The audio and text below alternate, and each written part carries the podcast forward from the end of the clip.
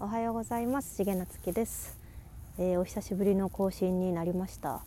申し訳ありません。前前回の最後のお話で、えーと、私は話し言葉よりも文字を書く方が得意かもしれないのでちょっとそうしてみようと思うということで、えー、実際にですね、うん、ブログの方をちょっと力を入れていてこのラジオの更新というのをちょっと控えていました。はい。でも久しぶりに少しその自分の声で残しておきたいという体験をしたので更新をしてみました。皆さんいかがお過ごしでしょうか？私は今ウォーキングを朝のウォーキングをした後に、えー、よく海がですね長崎なのであるんですがその海をこう眺めながらボケーっとするこの時間がすごく好きなんですけど今この時間を使って、えー、ラジオを収録しています。はい。自然の力ってすごいですよね。なんかこう心が疲れた時に私は海を見たり、えー、山を見たりしたくなります。今もカモがカモの親子がすごく目の前を泳いでいて、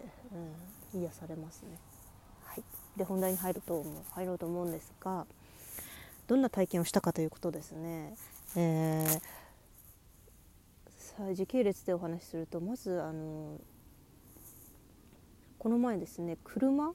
この田舎の大村市というところは本当に車がないと生活できないような場所なんですけどもこの前、えー、車のバッテリーが上がってですねあ外に行こうと思った時にエンジンがかからないんですよね。でたまたま父親が、えー、家にいたので父親の車とつないでもらったんですがバッテリーコードも父親が持っていてつないでもらってもそれでもかからなかったんですよ。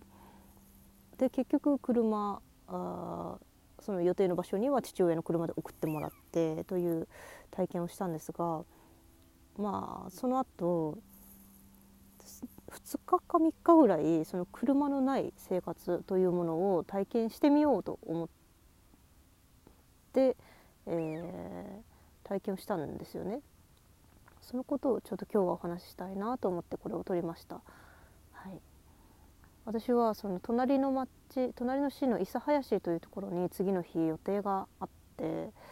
まあ、車で行けば20分ぐらいでささっと行ける場所なんですが車がないので、えー、めちゃくちゃ初めてじゃないかな諫早まで大村から電車に乗って JR に乗って、えー、諫早に行きました。でその JR の電車が結構時間があったんですよねあまり時刻表札を見らずに行っちゃったんでそしたらその待ち時間駅でその電車を待っている間の光景っていうのがすごく印象に残ったんですよ。っていうのも私今スマホを依存することに関してちょっと克服しようとしている状況にあってですねそれをテーマでブログとかも書いてるんですけどもだからあえて私は今スマホから離れるという生活をしようとしているところなんですね。で、えー、その電車を待ってる時にこうふとこう周りを見渡すとうん何人ぐらいいたかな？10人ぐらいはいたかな？やっぱ10人中ね9人ぐらいはスマホにかじりついてる感じなんですよね。ずっとうつむいてねスマホをずっとみんな触り続けている。うん隣に友達がいる高校生とかも結構多かったですけどそれでも隣の友達とおしゃべりすることもなくずっとスマホをみんな触ってるんですね。なんかこうもちろん私もつい先日まではそっち側でずっとスマホを待ち時間もったいないですからね何か情報を得たりとかその間 SNS で交流したりとかそっちの方が自分にとって有意義だと思っていたから私ももちろんそっち側の人間だったんですが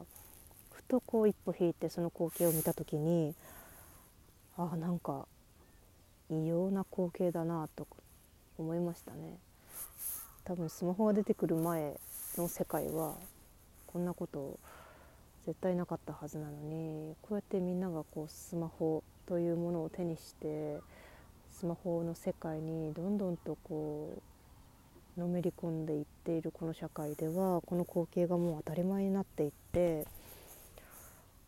あなんかこの中で自分のことをスマホ依存だと思っている人はどれだけいるんだろうとかうんちょっと上を見上げたらすごくこの綺麗な青空が広がっているのにそれをこう見上げる人ってどれだけいるんだろうとかちょっとこう線路の脇に咲いてるこの花の存在に気づく人っていうのもほとんどいないんじゃないかなってなんかふとねそんなことを思ったんですよね。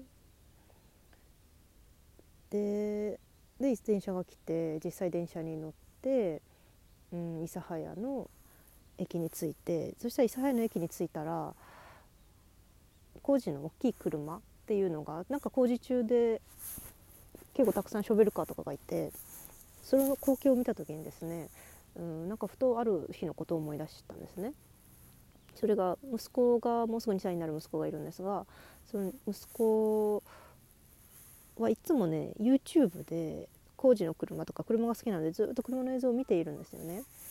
でもある日洋服を買いに行った時に息子のそのちょうど工事の車がたくさんいる工事現場に行っ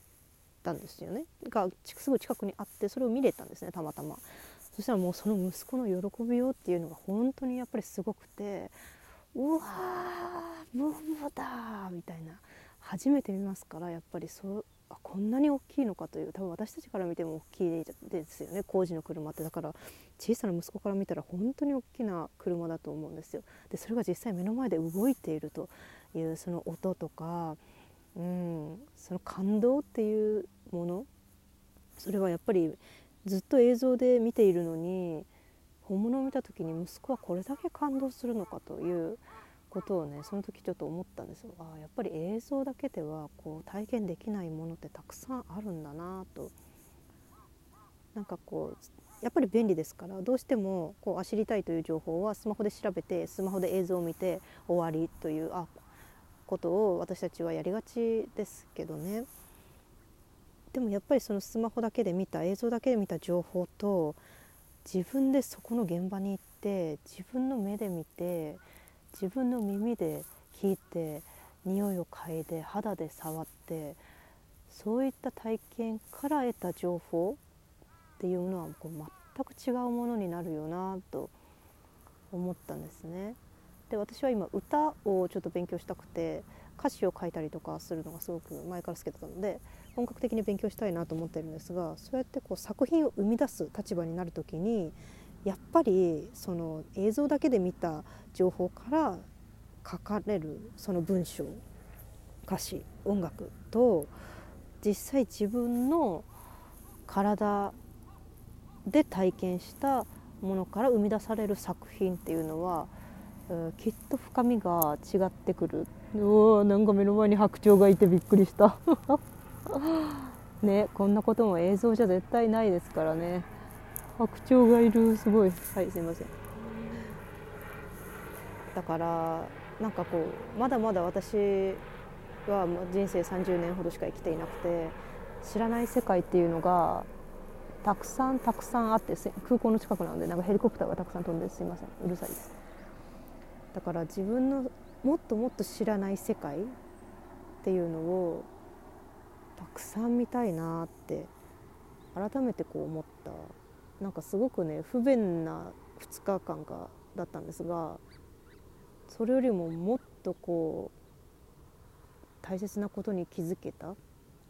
そんな2日間だったなと思ってこれはこう記録に自分の声で残しとこうと思ったので久しぶりにラジオを撮りました。是非皆さんも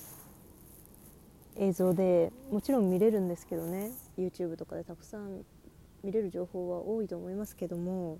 自分の体で体験するという経験、うん、一緒にねこれからしていけたらな。もっとどんどん知らない世界を知っていけたらなと思います。では今日はこの辺で。